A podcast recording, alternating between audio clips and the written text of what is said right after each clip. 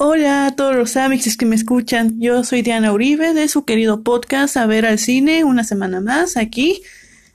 Y, y antes de empezar, les recuerdo que si tienen que pueden seguirme en otras redes sociales como TikTok, Letterboxd, Twitter e Instagram y especialmente en TikTok. Y también por si gustan, por si tienen Spotify o Apple Podcast también, si Apple o Spotify pueden, pueden entrar al programa y darle una calificación a este programa, de una estrella, dos, cinco, lo que quieran. Y sin nada más que decir, vamos a hablar de, del estreno de esta semana, que es Nope de Jordan Peele. Y Jordan Peele es, es conocido como como uno de los mejores directores en la actualidad. Bueno, es bastante ha sido bastante reconocido desde su desde su primer largometraje Get Out y ha sido reconocido principalmente por por los mensajes sociales que tienen sus películas, además de que no solo los mensajes, sino también por combinar esos mensajes con el terror, suspenso y también un poco de comedia. Em, empezó con, con Get Out, que que, o, sea, es, ay, es que no sé si contarlo. Es que sí, siento que Get Out, que contarlo, sí es como arruinar ese toque de la película, pero pues en Get, en Out, pues todo el tiempo hay tensión, como que hay miedo, hay suspenso. Que se trata así de este chico, de este chico este chico negro que está saliendo con una mujer blanca y pues, o sea, todo está normal en su relación, pero pues ya comienzan a pasar cosas muy extrañas cuando van a visitar a la familia de su novia, que son todos blancos. Y pues, parece que no son racistas, o sea, te, quiere, te quieren, te quieren, te quieren poner en cara casi de que, es que no somos racistas y así, de que nosotros te aceptamos y así, pero pero ya después comienza a llegar más gente y, y la cosa está muy incómoda. Aquí el chico se comienza a dar se comienza a dar cuenta de que pasan muchas cosas extrañas, así como que está corriendo peligro, así como que hay algo raro, incluyendo un giro que después se revela en Get Out y también fue por eso que fue tan aclamada. Y luego Us, Us no, no la he visto, la verdad, así que no puedo decir nada, pero Aquí, su tercera película de Jordan Peele, Nope, sí, tengo que decir mucho. Y Nope se trata de, de, estos, de estos dos hermanos, interpretados por Daniel Kaluuya y de Kiki Palmer, que son, son dos hermanos que viven en un rancho, un rancho muy peculiar, un rancho donde donde entrenan caballos y, y ahí la industria de Hollywood, ahí los rentan para sus películas y todo. Y, y pues, y, pero, y bueno, la, la película empieza, es, está raro, desde que empieza está raro porque esta película como que tiene dos comienzos. Sí, sí, tiene dos comienzos. El primer comienzo es como un, un prólogo de que Daniel Kaluuya, el personaje, ahí está con su con su papá y ahí está normal en el rancho hasta que de repente se escucha algo en el cielo y ahí empiezan a caer, empieza a caer mucha basura, así, muchas cosas. Y pues ahí, como que algo golpea a su papá y ahí lo lleva al hospital, pero no sobrevive. Ahí su papá muere y ahora Daniel Caluya va a ser quien tenga que encargarse de todo lo que hacía su padre en el rancho. Después pasan los, los créditos iniciales y ya está el, siguiente comienzo, que ya y aquí se trata, donde Daniel Kaluuya está intentando mantener a flote todavía el rancho, que está teniendo problemas financieros, tiene que, mm, tiene que, sí, tiene, tiene que vender muchos caballos a un, a un, a un tipo rico ahí del, del pueblo, que ha trabajado en la industria del cine desde niño, que, y ahí tiene su, como su propia feria, su propio festival, así, donde hace espectáculos, así, un buen, un buen de cosas. Y, o sea, y, y hasta ahí todo, todo bien con los hermanos, hasta que, hasta que de, de, repente ahí empiezan a pasar cosas extrañas.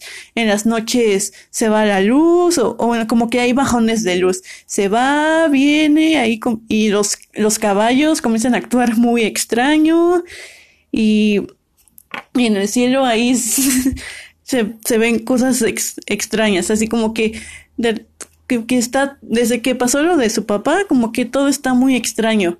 Y ahí los, los hermanos ahí bien, viendo pues comienzan a creer que tal vez están siendo visitados por alienígenas. Y es y eso es todo eso es todo lo que voy a decir de la eso es todo lo que voy a contar de, de la historia. Y y o, sea, creo que ya desde que desde el tráiler o desde el póster ya como que sí se puede se puede asumir que es que sí son que sí son aliens o una nave espacial así se puede se puede asumir que es como una película de aliens. O sea eso no es un spoiler pero como, como digo que o sea siendo Jordan Peele como que bien no no se conforma nada más con hablar una historia sobre aliens tiene que ser tiene que tener un mensaje social un trasfondo así una historia un, un giro y, y debo, debo decir que, que Nope, sí, o, sea, no sé, no sé por dónde empezar. O sea, quiero decir que sí, me gustó mucho, la amé y sí, la, la disfruté. Creo que sí fue una buena experiencia para mí en el cine. Y pues debo de decir que así que algunas escenas de terror, de suspenso, o sea, como que sí me afectaron un poco mientras veía. O sea, tal vez es porque no estoy muy acostumbrada al terror, tal vez. Tal vez sea porque no he visto mucho, pero bueno, o sea, como que Nope en el cine sí me causó algo.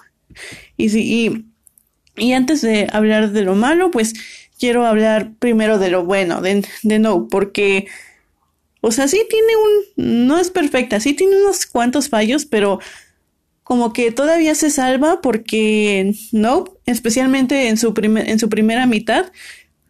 O sea, sí es un es un disfrute, es un es un deleite. Para mí sí fue un deleite por por toda esta historia de que mm, o sea, ya dije Nope, más que ser una película de aliens, es más sobre la, sobre los seres humanos, quiere hacer un mensaje más enfocado en los seres humanos y en cómo actuaríamos, actuaríamos la mayoría en una situación así de que es como si Jordan Peele se hubiera preguntado de que, ay, ¿qué hubiera, qué pasaría? ¿Qué, ¿Qué harían los humanos si de repente llega una nave espacial y ahí se queda parada en una nube? Y pues creo que en esta película es exactamente lo que pasaría porque Aquí en la, la película, más que sobre aliens, habla sobre el, el, oportunismo del ser humano o como esa superficialidad, todo, pues esa, esa obsesión como de que todo sea un espectáculo. Sí, esa, y esa obsesión que se ha dado por las redes sociales, esa obsesión por, porque es, por ser testigos de un gran espectáculo, esa obsesión de, de captar y estar en el momento perfecto. Por ejemplo, aquí, en Nope, que aquí en Nope podría ser como captar el momento donde se ve el platillo volador o la nave espacial. Captar evidencia verídica bien clara de, los aliens y vender y llevarla al programa de Oprah, de Oprah Winfrey y hacer, y conocer, tener fama y hacer mucho dinero de todo eso, de toda esa evidencia verídica y, clara de que hay, de que hay vida allá afuera, de extraterrestres. Y sí, habla más que nada sobre eso, sobre cómo se busca capitalizar, el humano tiene que capitalizar todo lo que ve. Ya, ya ni siquiera podemos tener un hobby, ya todo tiene que ser capitalizado o si no, no sirve. Ya no podemos darnos el lujo de tener un hobby ahorita, ¿no? Todo tiene que ser dinero, ¿no? Si no, si no haces dinero, no vales. Y hasta eso, aparte de todo eso, hay igual otro trasfondo, otro mensaje con esta el, pequeño, este pequeño enfrentamiento, como esta diferencia que tienen los hermanos, Daniel Kaluuya y Kiki Palmer, esta diferencia entre que ya hay un punto en el que ya corren mucho peligro y Kiki Palmer dice de que es que tenemos que irnos así y pero Daniel Carulla es como es que yo no me puedo que ir no yo no me yo no me puedo ir sí sí sí.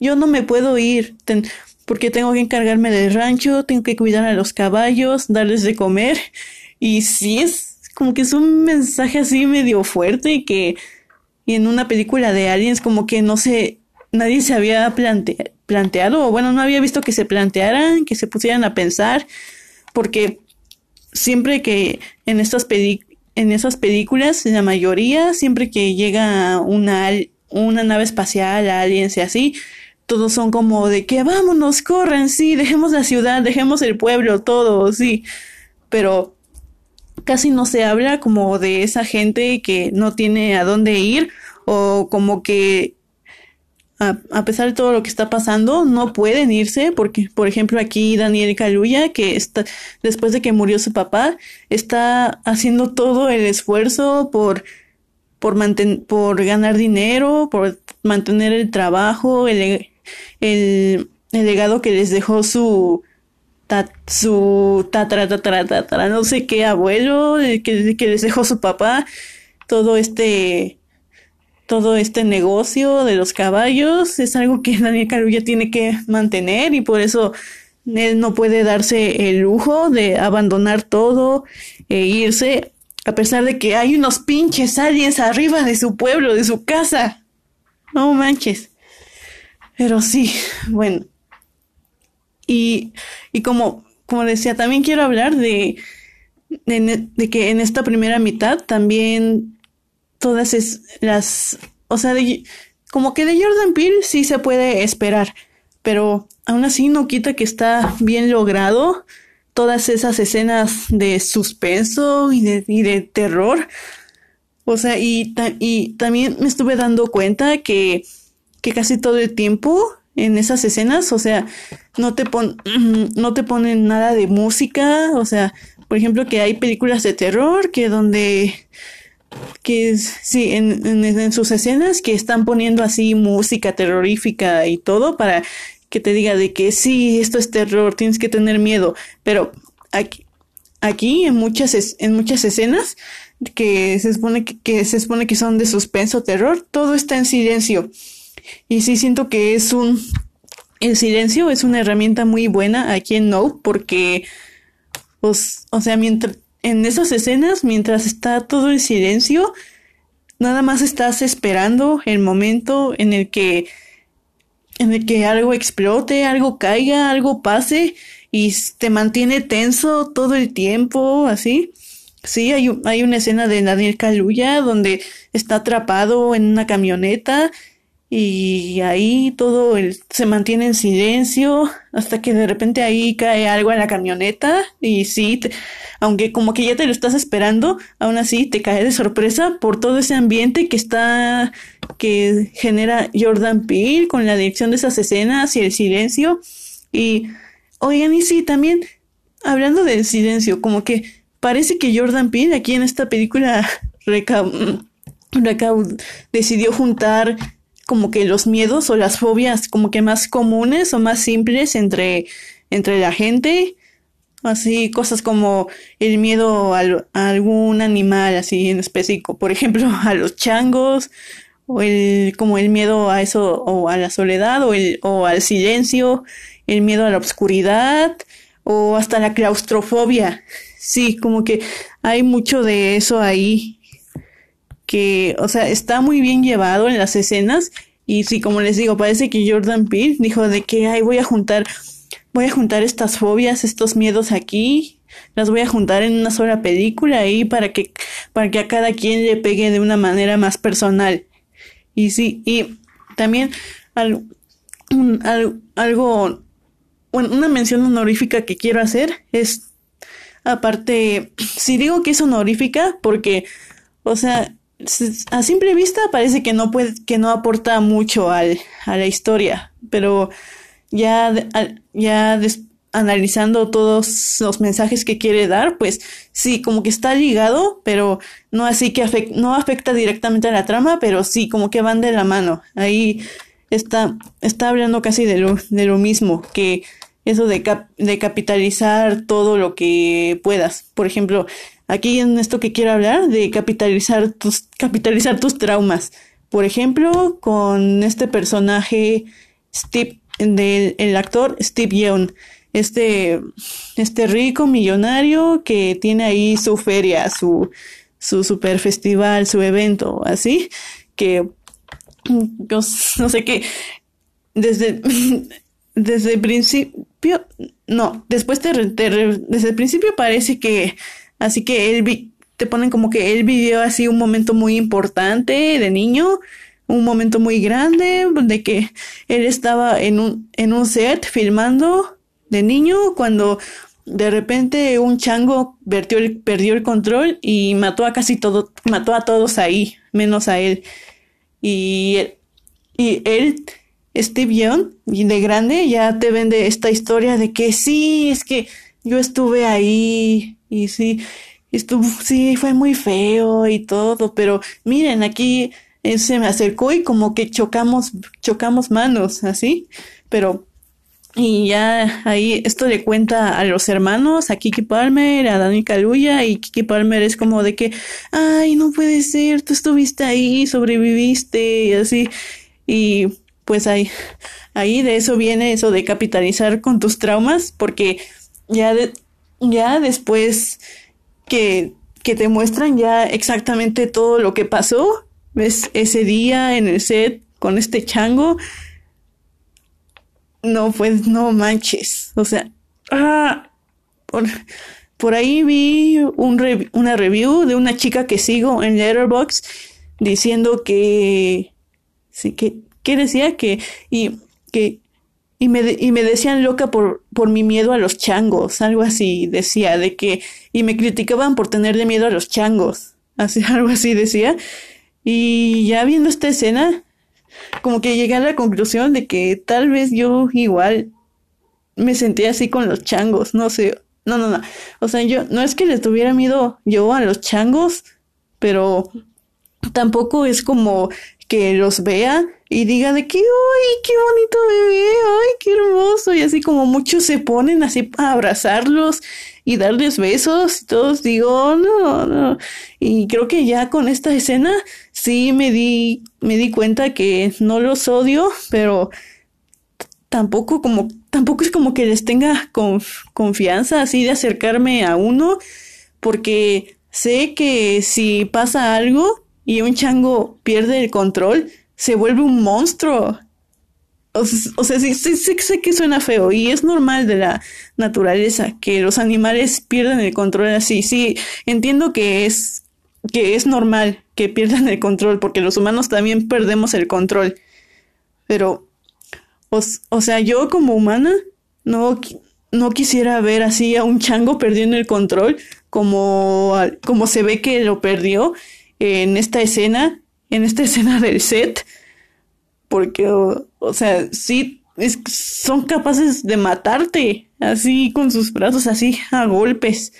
Si no los tratas bien, si, si te tienen miedo, si pierden el control, si son, actúan como humanos, que te muerden, ahí tiran todo, te matan. Pero bueno, bueno. Ah, sí, y también hablando sobre esto de la naturaleza de los animales. Igual, otro mensaje aparte que todo esto que de, capital, de capitalizar todo hasta con tus traumas, también habla sobre esta obsesión del ser humano por controlar todo, hasta lo que, lo que siendo realistas no podemos controlar.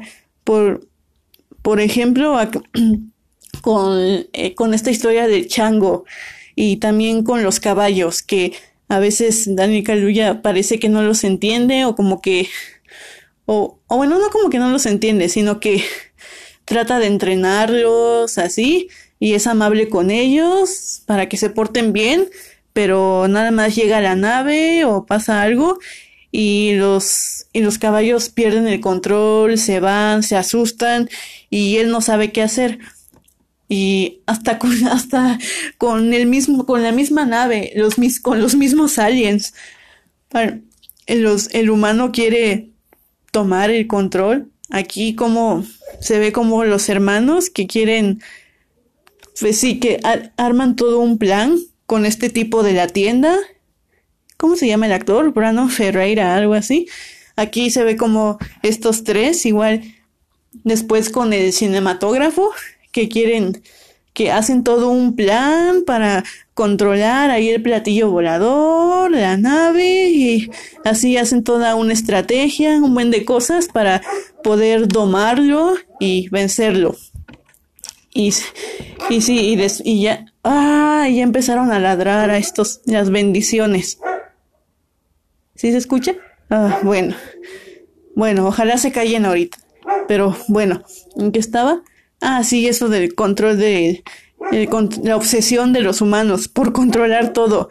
Porque también el personaje de Daniel Kaluuya, el hermano mayor que que está experimentado con todo esto de, de tener, de controlar, de entrenar a los caballos, pues ahí también trata de hacer lo mismo con la nave espacial, con los aliens, trata de ver eh, a estos, estos extraterrestres, los analiza de que cuál es su punto débil, qué es lo que los hace más fuertes o qué, qué es lo que los, los hace más débiles, qué, qué es lo que le puede afectar, cómo actúa, hacia dónde va, o qué es lo que puede hacer si yo hago esto, y así.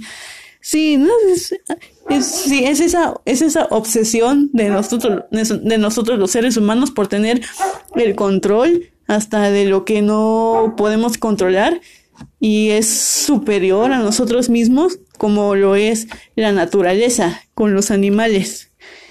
Y bueno, también quiero mencionar que, que las, las actuaciones aquí en esta película, o sea, creo que la que más resalta es Kiki Palmer, aquí con, con esa actitud, mm, pues sí, como que es, es muy, es su actuación es la que más se te queda en la, en la cabeza, así por, por toda esta actitud extrovertida, así relajada y todo, y sí, y sí lo hace bien. Creo que hasta podría ser nominada, o no sé, siento que es muy temprano para decir quién va a ser nominado y quién no el próximo año en los Oscar, pero, o sea, sí, a, lo mejor puede ser. Sí, puede ser que ahí esté Kiki Palmer como secundaria, no sé.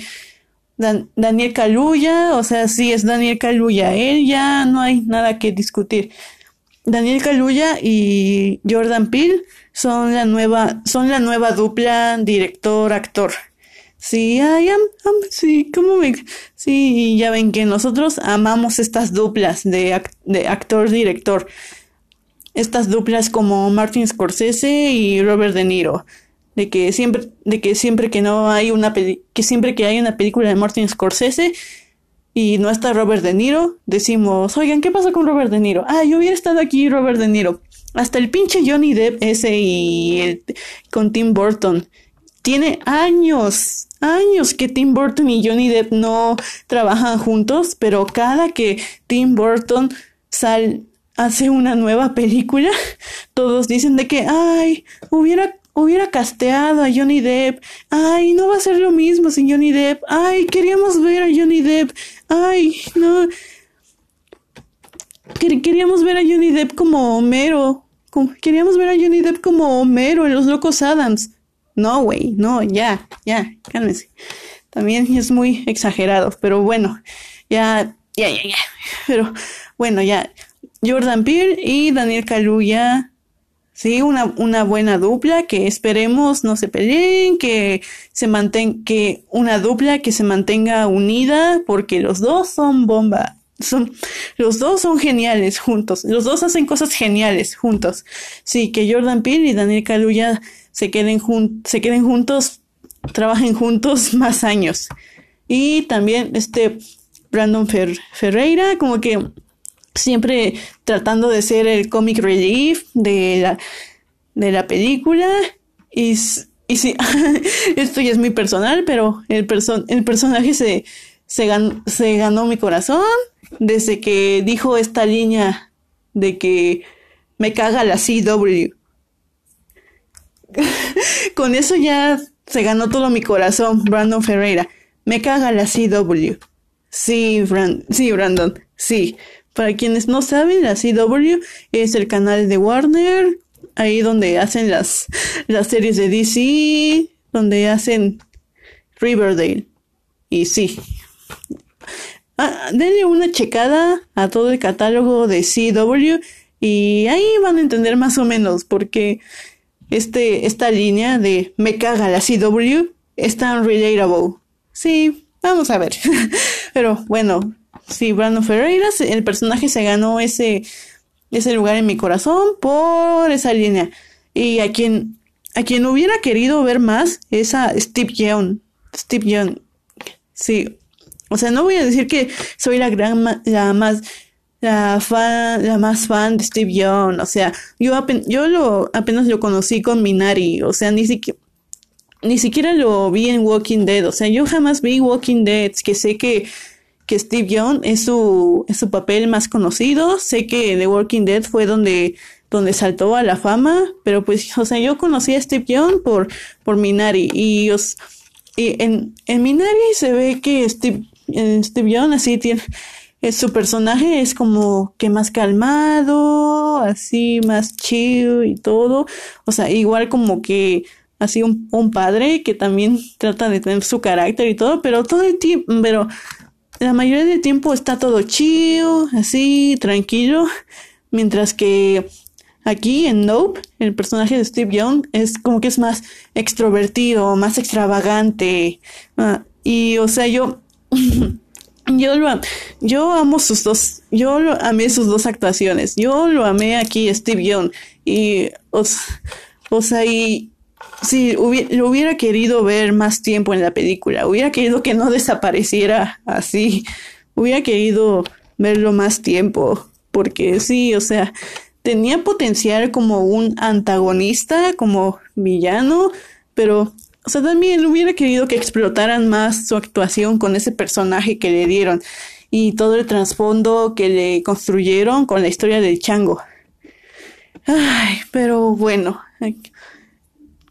creo que sí, ya, ay, ya llevamos casi como media hora hablando de lo bueno. Pero bueno, ya para ir cerrando, vamos a hablar de lo malo. Y es que todo esto que me fascinó, que me encantó, les he que les he dicho que me encantó, mm, está mayoritariamente en la primera mitad. La segunda mitad, ay, no, creo que fue lo que, creo que esa segunda mitad, creo que sí es lo que la hizo decaer muy feo. Sí, y lo peor es que como que sí se siente esa división de mitades.